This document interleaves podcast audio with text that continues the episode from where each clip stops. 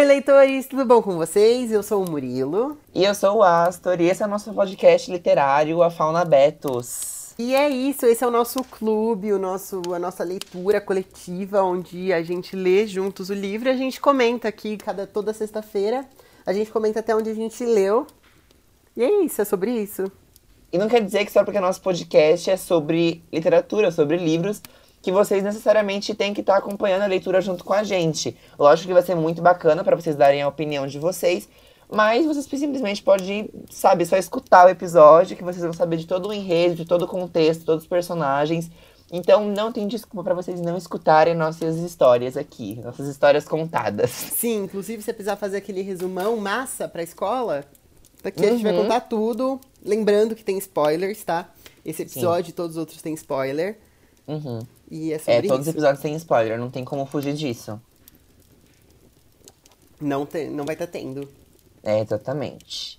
E antes da gente começar a introdução do livro e falar qual livro, né, que vocês já sabem qual que é, mas enfim, a gente explicar melhor sobre ele, a gente tem que falar nossas redes sociais, né, que são só duas no, por enquanto, mas enfim, né, A gente tá no Instagram com arroba afaunalbeto. tá difícil. Meu, peraí. Terceiro episódio, Terceiro episódio eu não consigo falar. A gente tá no Instagram com afaunabetos. Agora eu consegui. e a, e a gente tá no Twitter também com arroba fal, underline nabetos, porque roubaram o nosso user. E vamos começar? Vamos começar, vamos começar. Bem, para estar começando aqui, a gente vai estar falando do contexto e dos personagens, daquela introdução básica, né, para todo mundo ficar a par da situação e do que tá acontecendo na história. E a gente vai estar falando do Fahrenheit 451, que é um livro escrito pelo Ray, Ber- Ray Bradbury. Enrolei toda a língua. É, o livro ele foi escrito em 1953 e a história ela se passa no futuro, que assim, é bem provavelmente mais de 100 anos depois de 1953, sabe? Então, não bem mais, mas enfim, é um tempinho depois. Sim, E- e... a gente tem que ter em mente que o futuro dele não é, por exemplo, agora. É o que Exatamente. ele idealizava do futuro naquela época. Exatamente. Então é o que ele pensava de como seria, não exatamente como seria, mas uma distopia do futuro que ele via naquela época. Sim, não é o futuro de agora. Isso. Que a gente pegasse o nosso tempo e imaginasse um futuro. É um futuro Não, é daquela tempo época. É dele. meio confuso, mas dá pra entender. Dá pra entender. E antes de tudo, uma coisa que eu queria muito falar é que a introdução desse livro foi escrita pelo Neil Gaiman, que é o escritor da Coraline, sabe? Bem famoso. É, Ele escreveu a introdução desse livro e a introdução é, assim, sensacional. Eu marquei várias frases do começo, porque, sei lá, logo no começo já é um tapa, sabe? É, tipo, maravilhoso. Sim, é muito bom. E uma coisa que ele falou, é uma citação dele, ele diz que Fahrenheit 451 é uma ficção especulativa e é uma história daquele tipo que você fica que os personagens falam e se isso continuar? Você fica pensando nesse e se, e se, e se, sabe? Pensando sempre no futuro, nunca pensa muito no presente. Sim, e pra quem não sabe, ficção especulativa é um termo guarda-chuva que engloba tanto gêneros de terror, de fantasia e ficção científica. E tem um Exatamente. vídeo da Mikan muito bom que ela explica direitinho as diferenças entre eles. A gente vai deixar linkado no aqui na descrição do podcast também esse vídeo que é muito, muito bom. Uhum, e a gente coloca no nosso Twitter também, que fica muito mais fácil para vocês acessarem. Isso, a gente vai fazer a thread que eu vou recomendar mais umas coisinhas nesse, nesse podcast e a gente vai fazer uma thread lá no Twitter. Exatamente. O Twitter é a rede bem, bem liberal, a gente põe tudo que a gente quiser lá. Põe. E, bem, é o seguinte, agora já falando um pouquinho sobre a história do livro, né? Bem, esse livro, além de ser uma ficção científica e tudo mais, englobar vários gêneros, da minha visão, majoritariamente, a história é um romance distópico. E agora, em relação ao contexto da história, de uma maneira super resumida e pra gente entender super fácil, eh, se trata de um futuro distópico, né? Onde os bombeiros agora eles não são mais responsáveis por apagar incêndios, eles são responsáveis por causar incêndios. E eles tacam fogo nos livros de pessoas que são acusadas por outras pessoas de terem livros em casa, porque agora, nesse momento, era totalmente proibido você ter livros. Sim, e e é as- basicamente isso. E as casas, elas são não queimadas, que nem a, a Daenerys. Exatamente, as casas não pegam fogo. Ah, e outra coisa, um- uma curiosidade muito legal que explica é que o título do livro chama Fahrenheit 451, que é a temperatura que o papel pega fogo. Exatamente. O que basicamente dá 232? Isso, graus Celsius. 232 graus Celsius. Ou seja, é quente, muito quente. É bem quentinho. Bom, vamos para a história então? uhum. Bom, basicamente até onde a gente leu, a gente leu até a página 102. Exatamente. Metade do livro, 50%, que é o que Isso. tava no nosso calendário. Isso, 50% do livro. A gente tem quatro personagens só por enquanto, né? Uhum. A gente tem o Guy Montag, que é o protagonista. A gente tem o. Como é que se pronuncia o nome dele? É Beth? Então, eu também não sei. Quando ele Biri, pe- Beth, é, sei lá. Quando é ele que pela Beth, primeira tipo, vez, eu nome... achei que fosse uma mulher. Não, é o, é o chefe do Montag, sabe? Sim, sim. Eu não É o chefe dos bombeiros. O nome dele é Be Biri, Betty. Betty. Eu não sei, eu, não vou chamar ele de Betty. Como eles pronunciaram no audiobook, mas eu chamo ele de Betty também. Alô, Vou chamar de aqui- Beth. Aqui é Betty. Aqui também é Beth. Tem a Mildred, que é a esposa dele, e tem a Clarice, que é uma personagem Sim. muito, muito importante no começo da história. Sim. É, eu acho que é a personagem mais importante do livro. É a minha favorita até agora. Sim, ela é lendária. Muito fofa. E bem, agora que vai começar os spoilers, então se você não queria spoiler, primeiramente não sei o que você está fazendo aqui, porque a gente fala muitos spoilers, Muitos spoilers. A gente fala todos os spoilers. mas a gente vai começar a falar do enredo do livro. Então, a gente começa a história, a gente é apresentado ao Guy, que ele é um bombeiro nessa distopia, e ele trabalha atendendo o chamado das pessoas para queimar livros. E aí as pessoas chamam, as pessoas interfonam lá e eles têm que atender esse pedido na hora, eles têm que sair e ir lá. Como se fosse um bombeiro de verdade que vai apagar um fogo. Sim, exatamente. Tem que sair vazado e ir pra lá, e eles, tacam, aí eles acham a biblioteca particular da pessoa, porque geralmente são muitos livros que essas pessoas têm. Não, não explicaram ainda o que fazem com quem tem, tipo, um, dois livros, mas geralmente são pessoas que têm centenas ou milhares de livros em casa escondido, assim, no porão, no sótão, alguma coisa assim.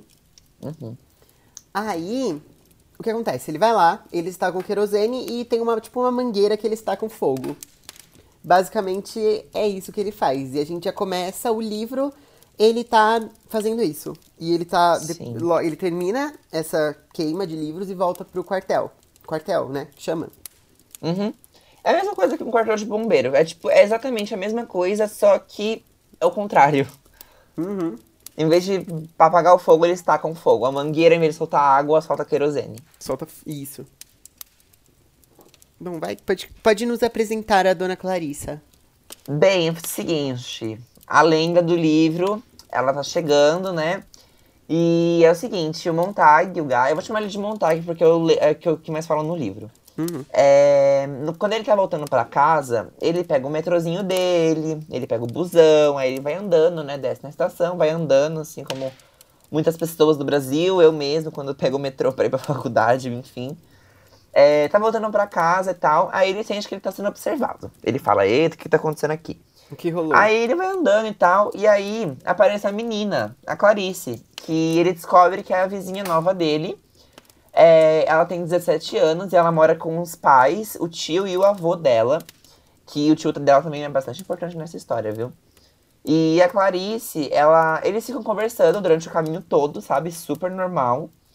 E bem, a Clarice, é, ao longo do caminho, enquanto eles vão indo pra casa e tudo mais, ela demonstra umas atitudes que são consideradas estranhas por praticamente todo mundo.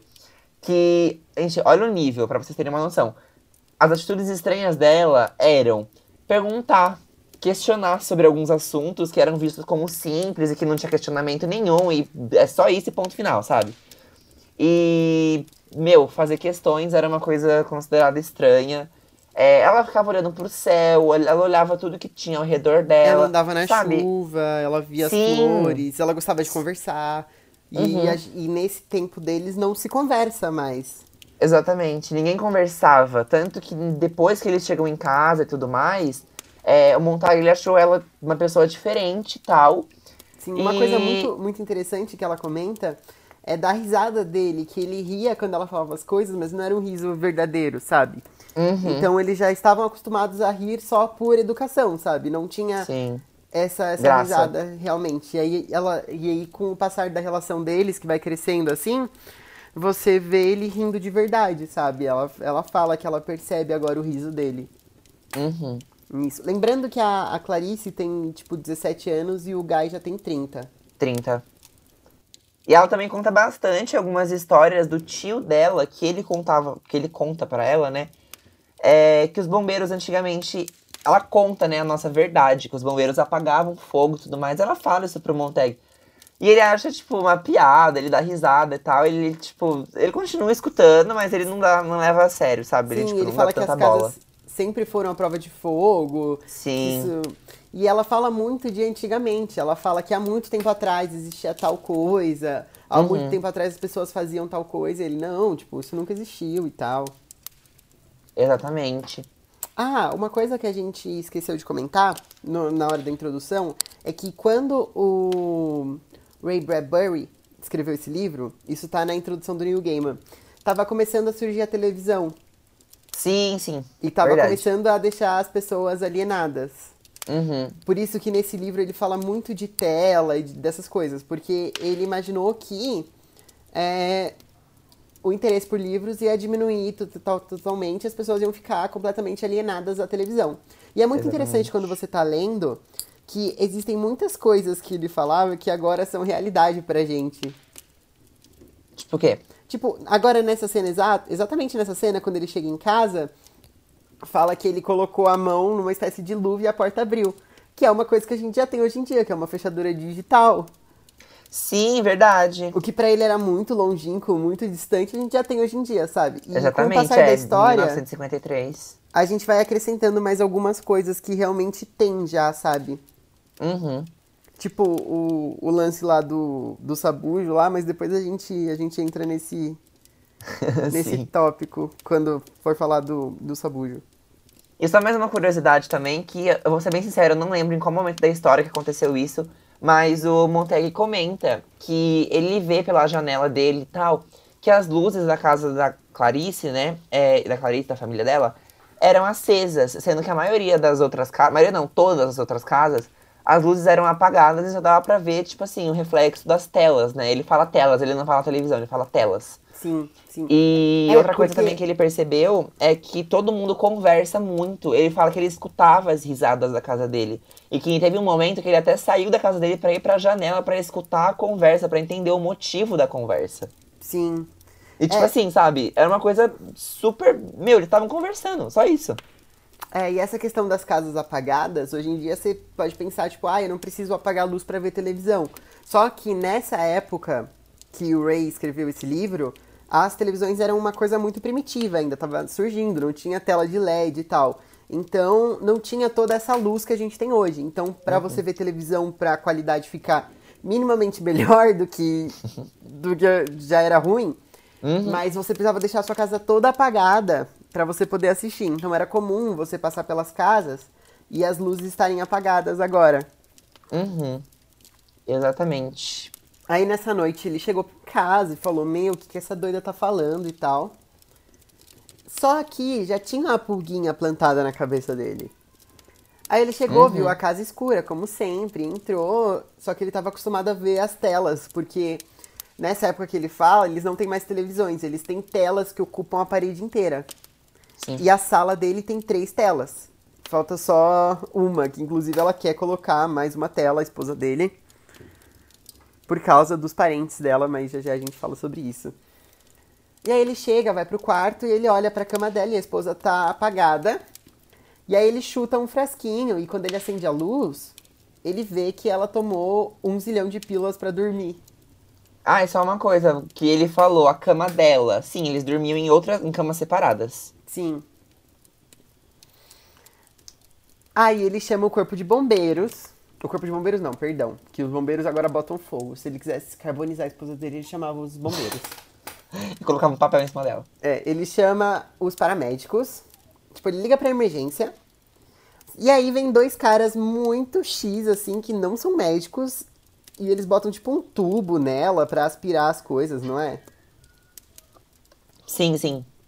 E aí ele fala, meu, por que vocês não mandaram os médicos? Aí eles falam que, as- que agora isso é uma atitude muito comum e que os médicos são pra outras coisas e que eles só veem eles agora e começam a aspirar as pessoas quando eles tomam muita pílula pra dormir. O que parece ser uma coisa normal nessa sociedade deles, né? Tomar essas pílulas pra dormir e tal. Calmante. É. E uma coisa que não deixa explícito é se ela tentou se matar ou se ela tomou duas, esqueceu, tomou mais duas, esqueceu e tomou mais duas, sabe? Uhum. Isso que deixa muito implícito, mas eu acho que vai, vai falar mais pra frente. É, eu também Como acho. a gente comentou, a gente tem 50% do livro, acho que muita coisa que a gente sabe vai ser desconstruída ainda. Uhum. Aí ele chama e essa imagem fica muito na cabeça dele.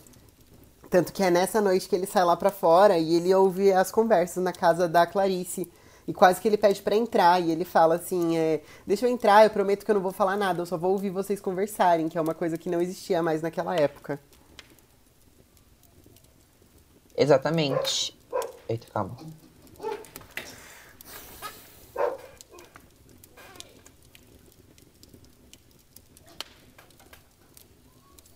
E uma coisa também em relação ao procedimento que os paramédicos faziam, resumidamente, eles, que nem o Murilo falou, eles enfiavam um tubo na pessoa, tipo, pela boca, enfim. E eles faziam uma transfusão de sangue, tipo, sabe, tirava o sangue da pessoa cheio de, de comprimido, de remédio, e colocava um outro. Só Sim, isso. eles trocavam tipo, o sangue, faziam Super simples, sabe? É tipo uma hemodiálise.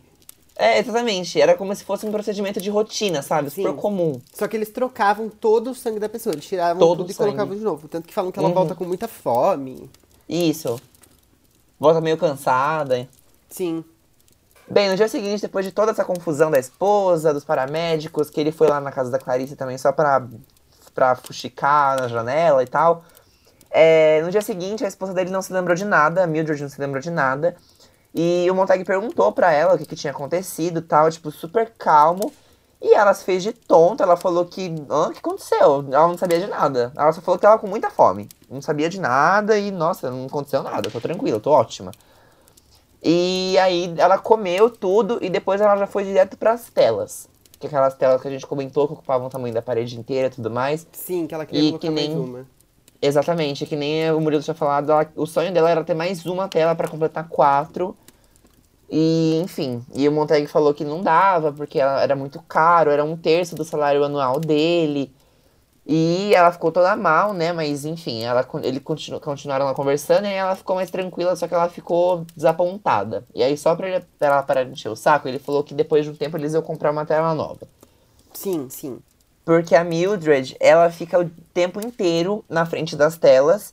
E uma coisa que a gente esqueceu de comentar é que eles têm alguns dispositivos intra-auriculares, vulgo fones de ouvido, mas na minha visão não é um fone de ouvido comum, é um negócio mais pesado, sabe? Sim, Que- ele fala que é uma concha que fica no ouvido, né? Isso, é tipo isso. É, que, naquela época também não existia fone de ouvido, então eu acredito que seja É, uma espécie de fone de ouvido que ele tenha projetado, assim. Sim, sim. Acho que é tipo um headset. Uhum, eu, eu penso tipo um headset também. Sim, só que sem a parte que liga os dois, né? Exatamente, é só um negócio, assim, é tipo como Sim, se aclopasse na cabeça da pessoa. Uhum. E fala que ela tava tão acostumada com esse headset que ela aprendeu, tipo, a ler a boca das pessoas quando elas falavam, sabe? Sim, porque ela não tirar. tirava. Sim, mas as telas da, da sala, elas não estão ligadas no headset, elas são em alto-falante mesmo. Porque fala várias vezes que ele pede pra ela baixar. Sim, sim, não, sim, isso eu sei. Sim. É porque, no caso desses alto-falantes, que a gente tinha esquecido de comentar, eu só acrescentei. Ah, tá, beleza. Aí, no caso das telas, ela fica na frente das telas o tempo todo. E ela comentou com o Montag que aquele dia ela ia fazer um teatro e tudo mais com a família dela, porque a família. Ela vive falando isso de família, São mas não é a família, dela. família mesmo, assim. São pessoas que ela conversa pela tela, sabe? Sim, que ela chama de família. Que ela chama de família, porque E é é aquilo tipo- que ela vê como família. Um programa interativo. Você tem o seu roteiro e as pessoas meio que falam com você. Eles têm um dispositivo que é tipo a voz do Google, sabe? Uhum. Que eles botam o seu nome na boca das pessoas, que é um Sim. paralelo com uma coisa que a gente também já tem hoje em dia. Que seria. Tipo aquele filme do. do Black Mirror. Ah, sim! Ou jogos de interação, que é meio que você tem com pessoa. É que os jogos de interação são jogos mesmo, são virtuais, você tem essa noção. Mas, por exemplo, o filme do. Como é o nome? Black Mirror? Do Black Mirror, aquele jogo do PS4 também, o Late Shift. Shift. Sei. Então, você tem pessoas e você é parte daquela tela, sabe? Você está vivendo a vida daquela pessoa naquela tela e você fica cada vez mais alienado, sabe? Sim. É a Uma mesma coisa, que também o Big Brother. Sim, verdade. Você tá vivendo a vida daquelas pessoas e você tá lutando por aquelas pessoas e dentro, óbvio, do que você acredita, mas Uhum. você tá vivendo a vida daquelas pessoas e isso é uma distração pra você, que é a mesma coisa que a Mildred faz com os parentes dela da TV e que a vida dela é um mundo que não é real. Exatamente. E outra coisa também que faz a, que comenta durante o livro é que quando passa os noticiários e tudo mais, é, eles citam o nome da pessoa e ele tem toda uma inteligência. Então, por exemplo, o apresentador tá falando e ele fala uma palavra X, mas essa palavra X se torna no nome da pessoa que tá assistindo. Então é como se ele estivesse falando com a própria pessoa. E a boca dele também muda. Então, tipo assim, é como se ele estivesse falando com a Mildred. Então ela acaba ficando, sabe, super apegada com tudo. A vida dela é a tela. Sim. Isso é, é muito insano de pensar, muito, muito insano. Tanto que tem o Guy pergunta, ele vira pra ela e fala: "Meu, Mildred, seus parentes, eles te amam de verdade?" Sim. E ela não consegue responder. Ela fala, por que você tá fazendo essas perguntas e tudo mais, sabe? É, Ela fica tipo assim, meu, o que, que você tá falando, sabe? Negócio, tipo, nossa, como assim? O que, que você tá falando? Nada a ver. Sim.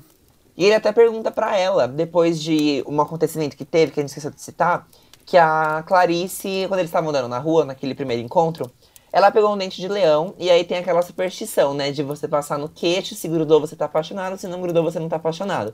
E aí ela passou no dela, o dela falou, deu como se ela estivesse apaixonada, e aí ela passou nele, e o dele ficou como se ele não tivesse apaixonado por nada, não tivesse, sabe, com amor.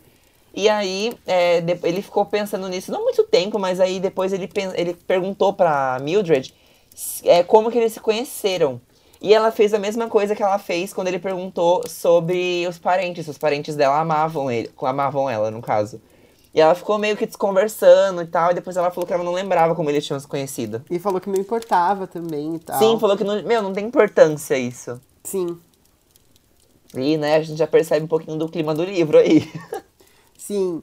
E aí, muito tempo se passa e ele continua saindo com a, com a Clarice, ela continua conversando com ele e ele passa a gostar dela, como um afeto de pai mesmo. Sim. Porque ela é muito curiosa, ela desperta sensações muito novas nele, sabe? Uhum. E aí, ele continua saindo com ela até um dia que ele não a vê mais. E antes de entrar nessa parte do sumiço da Clarice, que a gente vai falar daqui a pouco, é, dessas várias vezes que ele saía pra trabalhar, saía pra fazer alguma coisa, ele sempre encontrava ela e ela comentou é, algumas vezes que uma coisa que a gente viu no livro, que as pessoas elas andam em alta velocidade, no, no carro mesmo, dirigindo. E Sim. tem uma parte que comenta que um cara tava andando a 60 km por hora, ou 60, 70, alguma coisa assim. E ele foi preso. Porque, tipo assim, ele tava andando muito devagar. E, pra vocês terem uma noção, eles andam, por exemplo, em velocidade superior, tipo, a 180 por hora no meio da cidade, sabe? em, Sim, tipo, são todos os lugares, né? tudo era muito. Eles faziam as coisas muito rápido. Sim, o Guy fala que a Mildred tinha vez que ela pegava o carro e andava 290 por hora. Sim, tipo, Ela queria, tipo, insanidade total. Insanidade total, sabe? No meio da É. cidade, isso. Sim. E ela também comentou uma coisa que a gente não falou, que é sobre a escola e o ensino naquela época, Sim, como que sim. funcionava. E a Clarice comentou com ele é, que ela não gostava da escola, porque ela tinha que ficar lá olhando pra tela várias horas e só anotando um monte de frase pronta do professor. E E que, botavam tipo assim, fazer sabe? muito Era uma coisa esporte. maçante. E Hã? falava, botavam eles pra fazer muito esporte, né? Sim, também colocavam o pessoal pra fazer muito esporte, pra se distrair, sabe? E parece, pra falar bem a verdade, do jeito que ela fala, é como se eles focassem mais em esporte do que na própria, no próprio conteúdo, porque não tinha muita matéria pra passar. Sim. E a matéria que tinha pra passar era uma matéria pronta, sabe? Era um negócio falado. É tipo aquela coisa de que é passar informação boca a boca, sabe? Sim.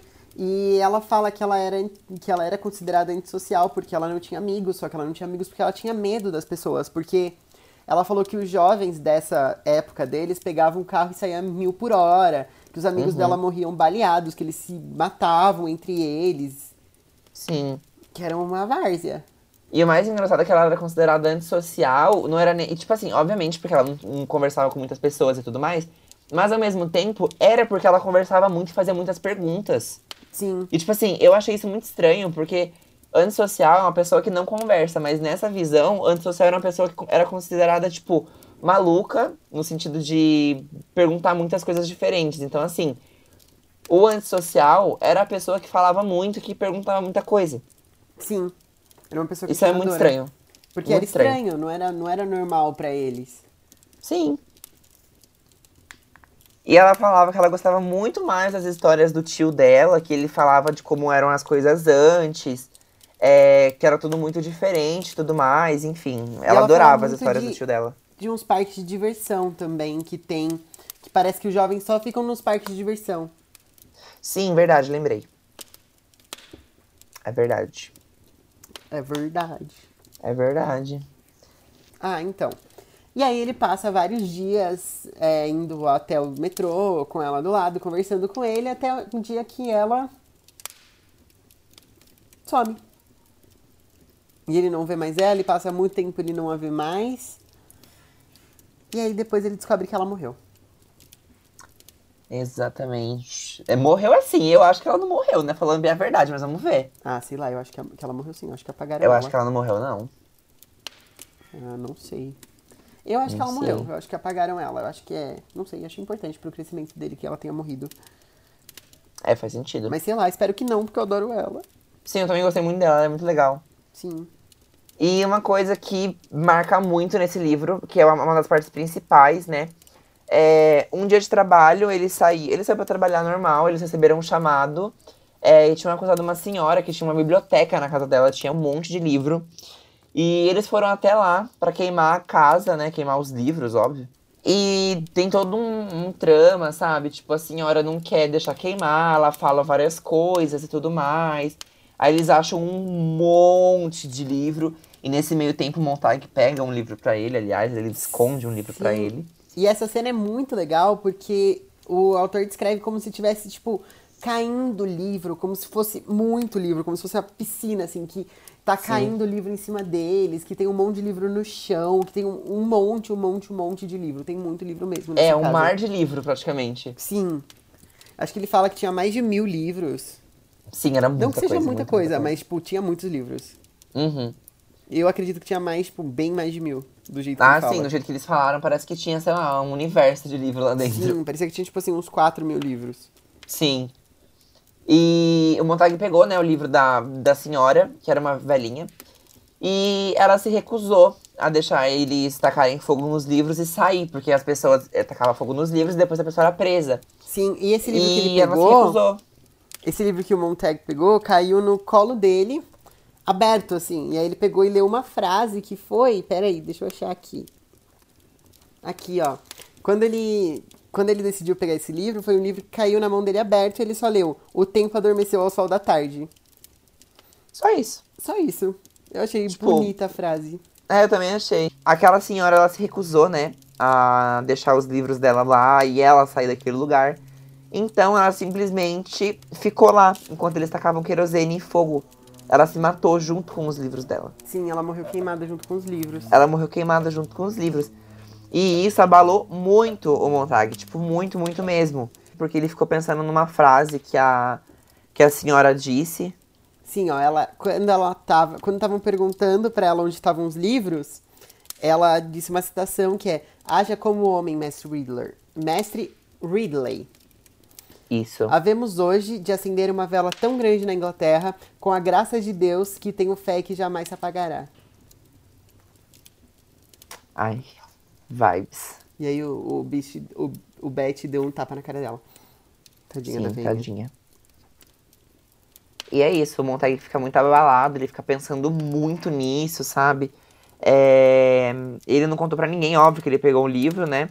Mas aí depois de tudo isso, depois de todo esse acontecimento, Sim. né? Ah, e outra coisa, o, o Betty, ele explica o significado dessa frase dela. Ah, então, eu ia falar isso. Ah, tá, perdão. Pode continuar. Não, mas pode então. falar. É, não, eu tô procu... pode continuar, eu tô procurando aqui.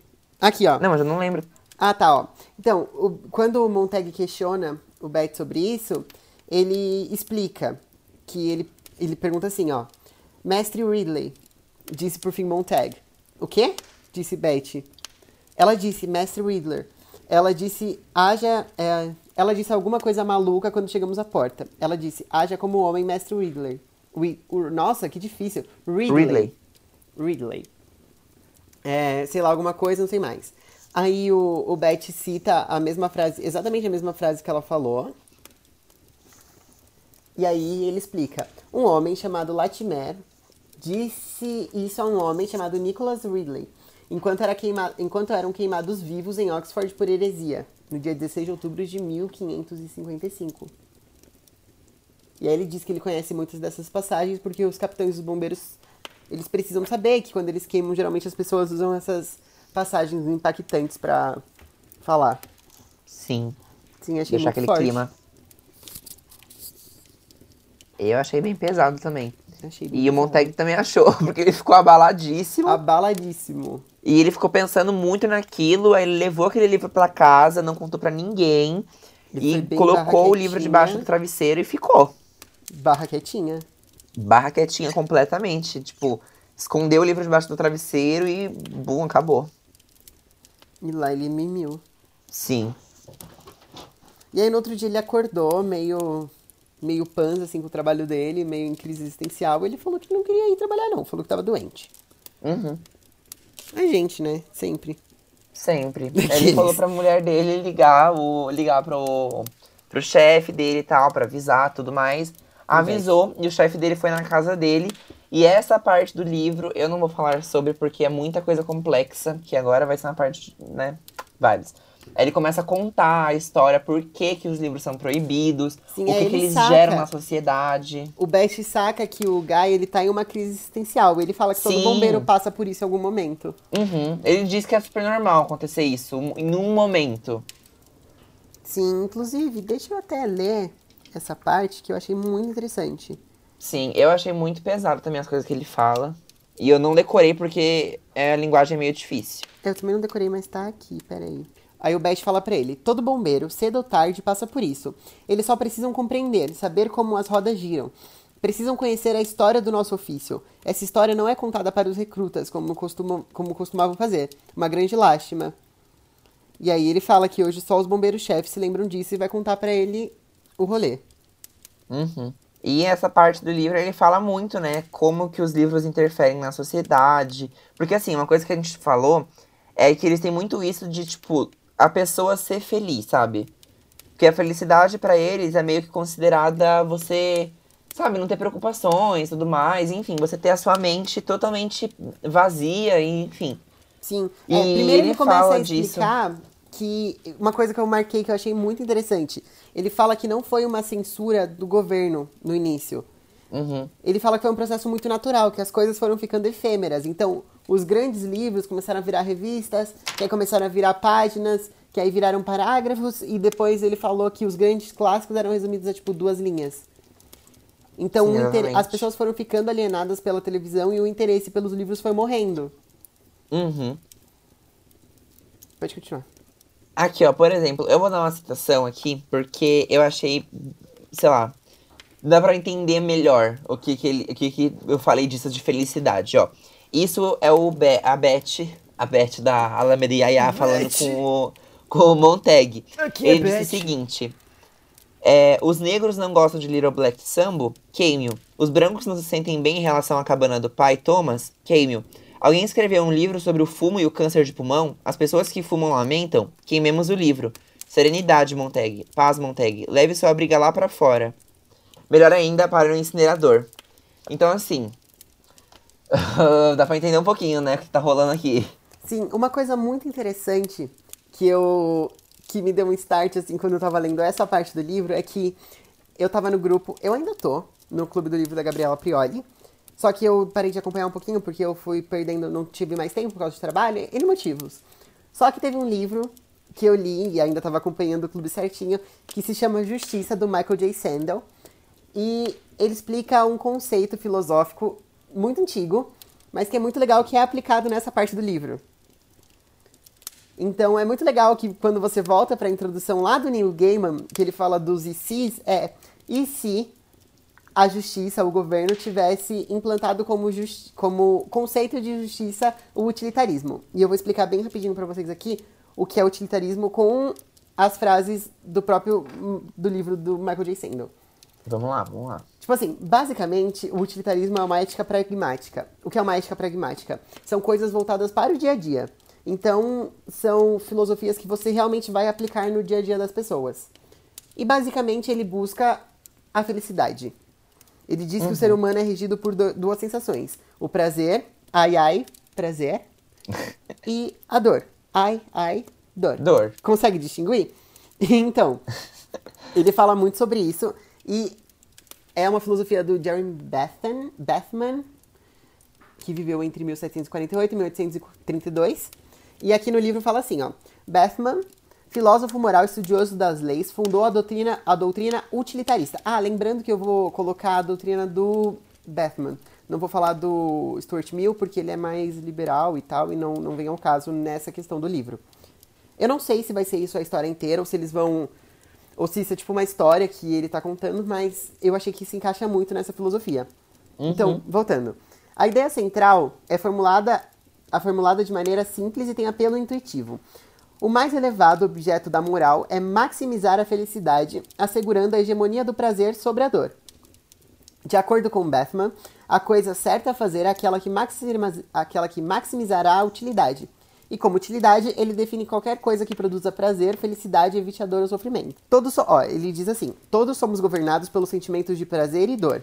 São nossos mestres soberanos. Prazer e dor nos governam em tudo o que fazemos e determinam o que fa- devemos fazer. Os conceitos de certo e errado deles advêm. E aí ele fala que todos gostamos do prazer e da dor e que o que é moralmente correto é que a gente faça o que vai maximizar a felicidade geral, independente da sua liberdade individual. Então, aqui no próprio livro mesmo, ele coloca três dilemas. Três, na verdade, não. Ele coloca vários dilemas pra gente, mas que são coisas que deixam a gente pensando nessa filosofia. Uhum. Que é o quê? Ele coloca. o- Eu vou citar aqui pelo menos o dilema do bonde, o dilema dos mendigos e o dilema da cidade da felicidade. Então, aqui, acompanha o meu raciocínio. Tá acompanhando? Tô acompanhando, tô acompanhando. Tá. Então, por exemplo, o dilema do bonde. Ele diz que tem um bonde desgovernado seguindo reto. E você tem aqui. Sabe aquelas alavanquinhas de mudar o trilho do bonde? Sim, sim. Então, em uma dessas linhas, tem cinco pessoas que você não conhece.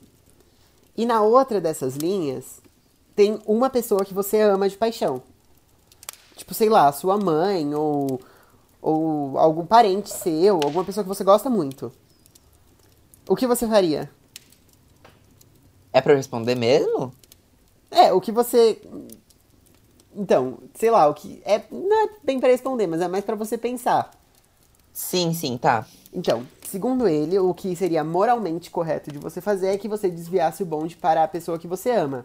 Você Sim. ia abrir mão da sua liberdade individual, porque você não ia salvar a pessoa que você gosta, mas você faria o que é moralmente correto, que maximizaria a felicidade de mais pessoas em contraponto à sua infelicidade, entendeu? Ó, já entendi todo o raciocínio, porque eu pensei exatamente. Não exatamente isso que você falou, mas eu pensei, tipo, meio, eu meio que comparei o individualismo com o pensamento. compartilhado, tipo, pensamento coletivo, sabe? Sim. E quando você vê num aspecto micro como esse, pode ser relativamente uma coisa boa. Só que ele levanta outros dilemas que você percebe que, pera, não é tão legal assim.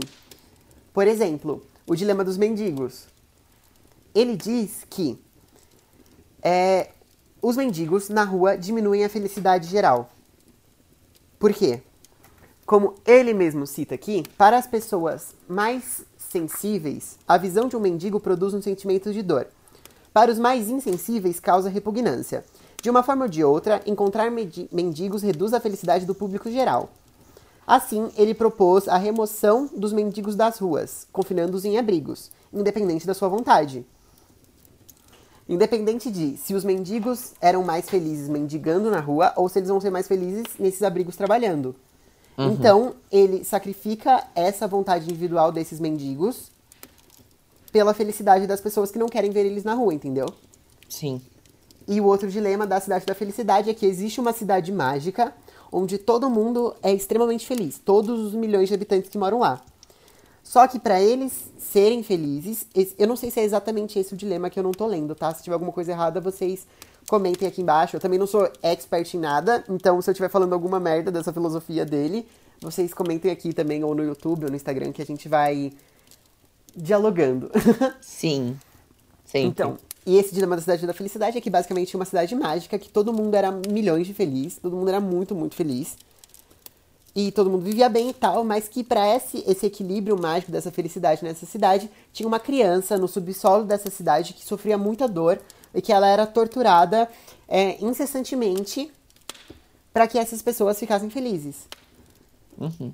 E aí meio que essa teoria legitima essa criança ser torturada o tempo inteiro porque a maioria da população está feliz. Ai, que pesado, credo.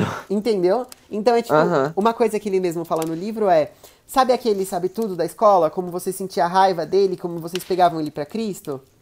Uhum. Como ele era o único que sabia tudo?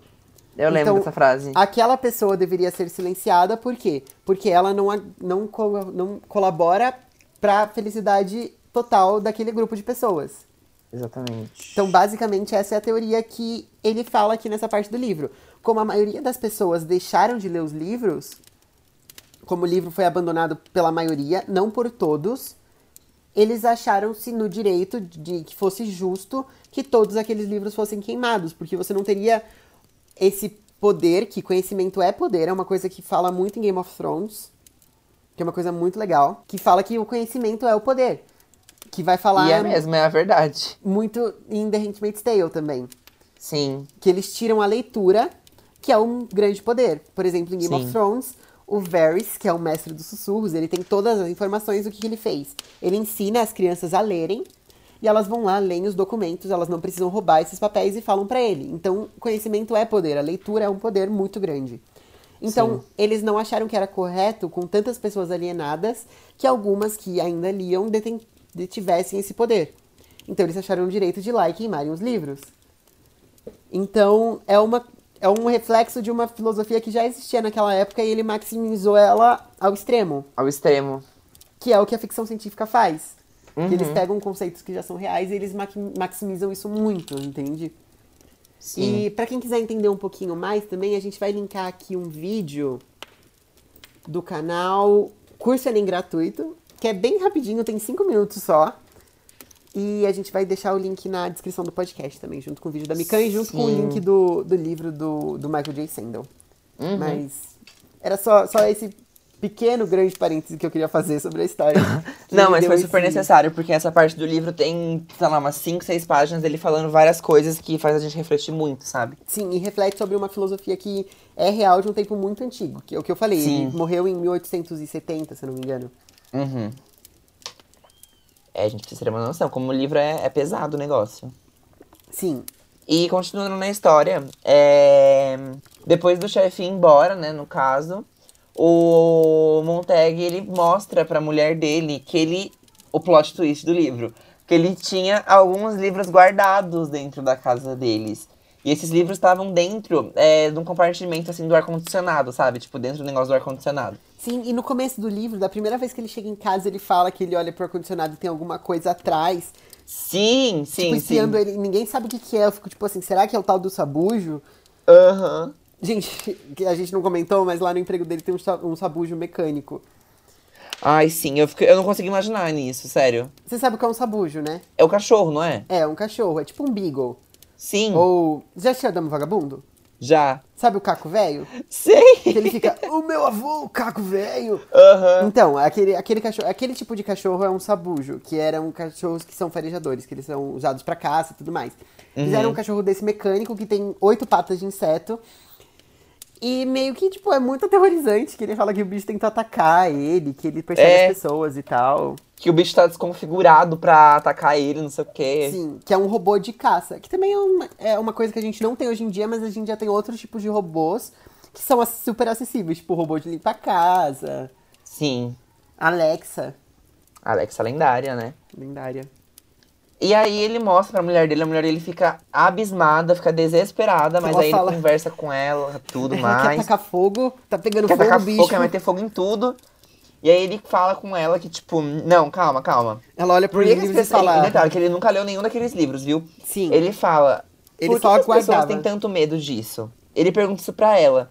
E ela dá aquele discurso, aquele senso comum que não pode, não sei o quê. Aí ele, tipo, por quê? E ela não sabe o que falar. Sim, porque e eles aí falam ela, que ele são inúteis. convencer ela pra eles lerem pelo menos alguns livros, ou um livro só, pra saber. Que se não for aquilo, ele está com fogo e pronto. Sim, porque na parte do Bet, lá ele fala que os livros são coisas inúteis, que Quando são de fantasia, são sobre pessoas que nunca existiram, que nunca vão existir, sobre coisas que nunca existiram. Tipo, Sim. tirando toda a profundidade dos livros mesmo, que são sobre Sim, tipo a Carol com. Caio Fio, que falando que tinha que o Harry Potter não precisava existir. Exato. Então, mesma coisa. É, tirar a profundidade do livro falando que eram ou sobre pessoas, ou quando não eram fantasia, ou fantasia, ou romances e tal, falavam que era um filósofo discutindo com outro, coisas que não acrescentavam nada pra, nada pras pessoas. Sim, porque como eles estavam discutindo, eles estavam gerando o quê? Uma, entre aspas, uma briga, sabe? Então, tipo, cadê a felicidade dentro disso?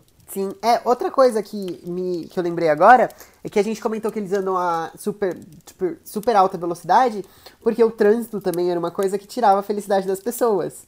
Sim, Então, Exatamente. eles acabaram fazendo essa vibe, né? Uhum. E aí ele consegue convencer a mulher dele deles lerem alguns livros, eles acabam começando a ler. Ele não entende muitas coisas, mas ele tá disposto, porque ele relê algumas coisas que ele leu, que ele não entendeu. Sim, é muito E a engraçado. gente Ele lê parou aí. algumas frases ele fica, tipo, sem entender. Ele fala, meu, o que, que isso Sim. significa? Sim, ele fica pensando, meu, o que que isso significa, sabe? Sim. E foi aí que a gente parou. É, e ele não quer voltar a trabalhar, não. Não, ele falou que não quer voltar a trabalhar, não. Tô com medo. Quer ficar na felicidadezinha dele. Sim, quer ficar lendo os livrinhos dele. Mas vamos ver o que, que vai dar essa, essa tour, né? Vamos, porque parece que vai, vai acontecer uma coisa bacana, viu? Vai. E ele achou uma bíblia também. Sim, Eu verdade. acho que vai entrar ele... algum aspecto religioso nessa história ainda. Porque Sim, não, não falaram nada de religião. É, esse livro não tem nada de religião por É, enquanto, por nada. enquanto. Que ele encontrou uma bíblia ele fala que pode ser a última no coisa. É verdade. Nessa parte do mundo e tal. Uhum. E bem, de maneira, entre aspas, resumida, foi isso que a gente leu até agora, até a página 102. No caso, é 101 no nosso calendário, né? Mas a gente leu até 102 porque. Não enfim, tinha intervalo. A gente Tinha um intervalinho. páginas. Os livros que a gente não tem em mãos, no calendário a gente acaba dividindo. é, porque, por exemplo, o, o Fahrenheit e o próximo livro, que eu não vou contar qual é ainda. ou é- ah, não, é melhor a gente já contar qual é o próximo livro pra dar tempo de comprarem, né? É verdade. Tá, então no final, última coisa do episódio, a gente vai contar qual é o próximo livro. Mas o Fahrenheit, o próximo livro, a gente, como a gente não tinha chego ainda, o meu inclusive não chegou, é, a gente dividiu pela quantidade de páginas que ele tinha e acabamos dividindo desse jeito. É, aí fica meio que essa confusão. Confusão entre aspas, né? Porque a gente acaba lendo um pouquinho mais, enfim. Sim, mas não tem problema também. Nada, uma página ou outra não vai mudar muito o rumo da história. Bem, então, esse foi o enredo que a gente leu até agora. Então a gente vai fazer o quê? Vai dar nossas considerações não finais, porque a gente não terminou de ler, então a gente não pode dar consideração final, né? Mas É. as nossas considerações até o momento. É, final até onde a gente chegou, né? É, o final até onde a gente chegou, exatamente. Você quer começar? Bom, é, o que eu tenho a dizer é que eu tô gostando muito, muito da história do livro. Pra mim tá muito legal, tá muito envolvente, assim. É um livro bem curtinho, então as coisas acontecem, aparentemente acontecem muito rápido, assim. Não que isso seja um problema, eu gosto de livros curtos. Tô acostumada com livros grandes, mas eu gosto de livros curtos. Uhum. E, meu, tô gostando muito. Ainda não, não consegui tirar conclusões assim, mas eu achei que o, que o autor pensou um mundo bem plausível, assim. Sim, as minhas também são a mesma coisa, praticamente, porque eu achei que a discussão que tem nesse, é, nesse livro é muito válida, é uma discussão muito, muito, muito importante.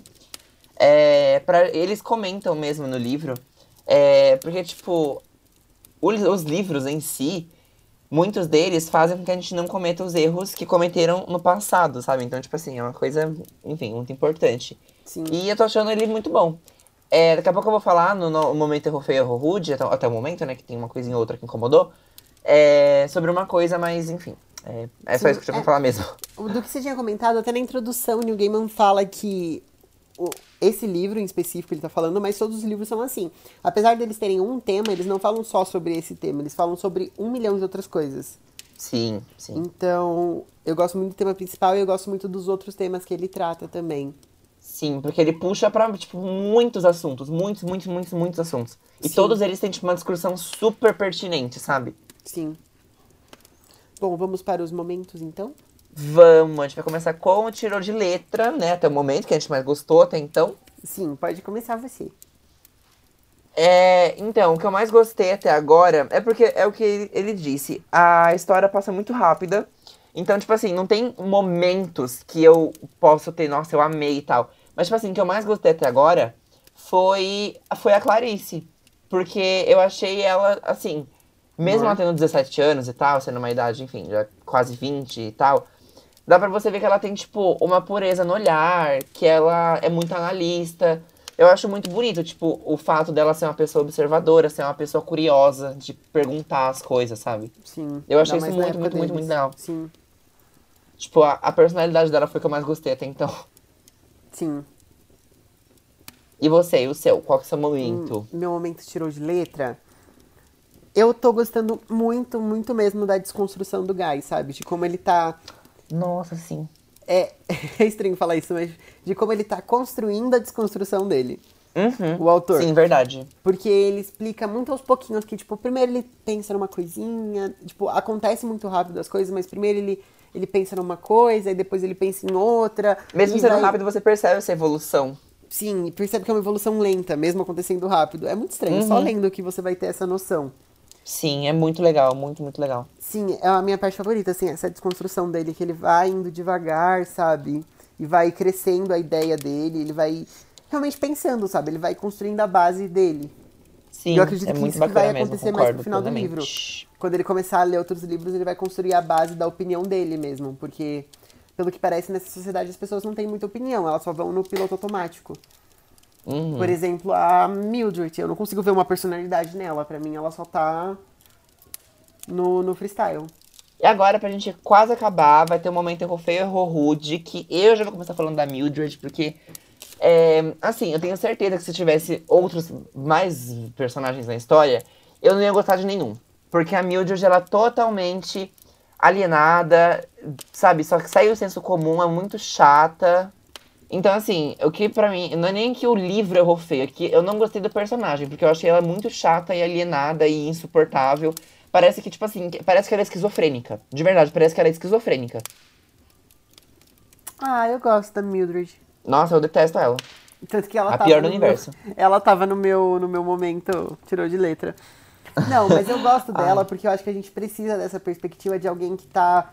De alguém que não tá quebrando essa barreira do sistema, sabe? E ela é uma pessoa. de- Não, sim, exatamente, eu concordo. Mas é porque, tipo, ai, sei lá, isso me incomoda, isso me incomoda sabe? Ela é uma pessoa próxima que a gente consegue ver como as outras pessoas lidam. Sabe? Exatamente, por isso Senão que eu comentei que tipo, se tivesse outras pessoas eu ia me incomodar. Sim, Total sentido. sim. É tipo no, no Ordem da Fênix do Harry Potter, que ninguém acredita que o Voldemort voltou. Enfim. Sim, é que nem em Game of Thrones, que você tem a visão só dos lords, você não tem a visão de quem, tipo, tá vivendo lá, sabe? Uhum. Então você tem agora uma, a visão de uma pessoa que tá dentro daquele sistema e a cabeça dela é completamente. é, não vou dizer manipulada, porque subentende-se que já tá há muito tempo assim e ela foi criada desse jeito. Sim, sim. Mas o meu momento, eu não tenho um momento erro feio, erro rude pra esse livro. Eu tô gostando bastante dele. É o que eu falei, as coisas acontecem muito rápidas. Então não tem nenhuma enrolação que me incomode. Resumindo, eu não tenho um momento feio, erro rude pra esse livro, mas como precisa colocar alguma coisa, eu vou colocar a morte da. Da velhinha. Que velhinha? Ah, não, esquece. Não, da não era da velhinha, não. Também não gostei da morte da velhinha, mas eu ia colocar a morte da Clarice. Ah, sim, faz sentido. eu fiquei meio chateadinho quando ela morreu. Sim, é, com razão, né? Sim. Bom, e esse é o momento ipsis literis, que é o momento que a gente cita uma frase exatamente igual à do livro que a gente gostou muito. Eu tô com a minha separada aqui já, então eu vou primeiro. Beleza, vai lá. A frase é da página 81 dessa edição aqui, da. Ai, eu ia falar essa frase. Ah, não. Ai, pode não, falar, não, pode falei falar, pode falar, eu primeiro. quero ver se é a mesma. Bom, a frase é: Um livro. A frase não, né? A citação. Um livro é uma arma carregada na casa vizinha. Queime-o, descarregue a arma. Façamos uma brecha no espírito do homem. Quem sabe quem poderia ser alvo do homem lido? Eu? Eu não tenho estômago para eles, nem por um minuto. É sobre isso completamente. A Aí a gente já essa? percebe. Oi? A sua era essa? Não, a minha é outra. A minha também é na página 81. Na verdade, ela eh, tá no meio de uma citação aqui, mas enfim, vai dar pra entender. É a minha é a seguinte. Os livros, assim diziam os malditos críticos snobs, eram água de louça suja. Não admira que parassem de ser vendidos, disseram os críticos. Mas o público, sabendo o que queria, com a cabeça no ar, deixou que as histórias em quadrinhos sobrevivessem. E as revistas de sexo em 3D, é claro. Aí está, Montag. A coisa não veio do governo. Não houve nenhum decreto, nenhuma declaração e nenhuma censura como ponto de partida. Não, a tecnologia, a exploração das massas e a pressão das minorias realizaram a façanha, graças a Deus. Hoje, graças a elas, você pode ficar o tempo todo feliz. Você pode ler os quadrinhos, as boas e velhas confissões ou os periódicos profissionais. Eu marquei essa parte também. Com é, essa parte é milhões, é muito boa. Sim. É, é gigantesca, mas enfim, é muito boa. É nossa. muito boa. Uhum. A gente agora sim, sem comentários, né? Porque. Mudinha, barra quietinha. Apenas vamos para o nosso momento de indicações. Quadro sim, de vocês já entenderam tudo que a gente quis dizer com esse silêncio. Sim. É, então vamos para o quadro de indicações, que ainda não tem nome, então é apenas quadro de indicações. Indicações turururu. Turururu. Você pode começar.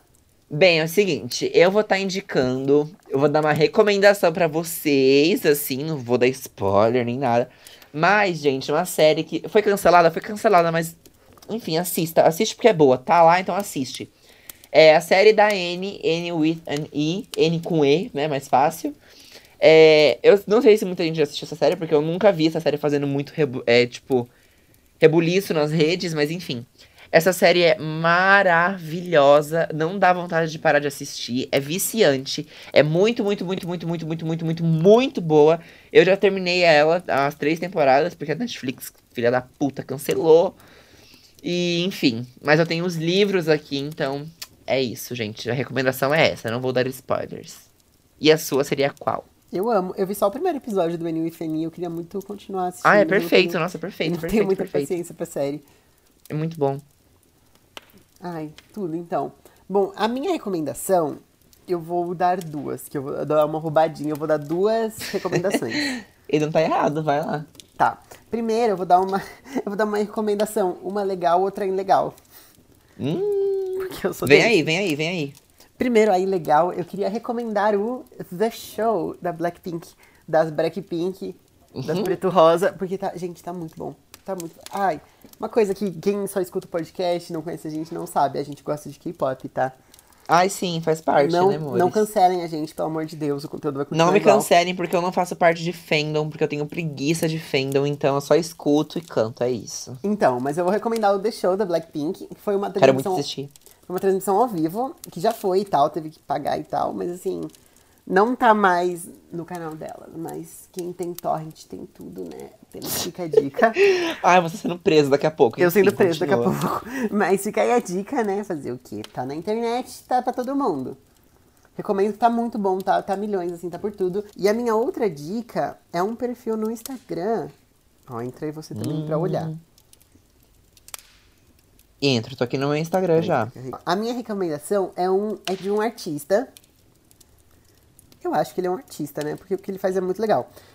Chama, o perfil dele chama Samuel MB, M de Maria, B de bola, 1991.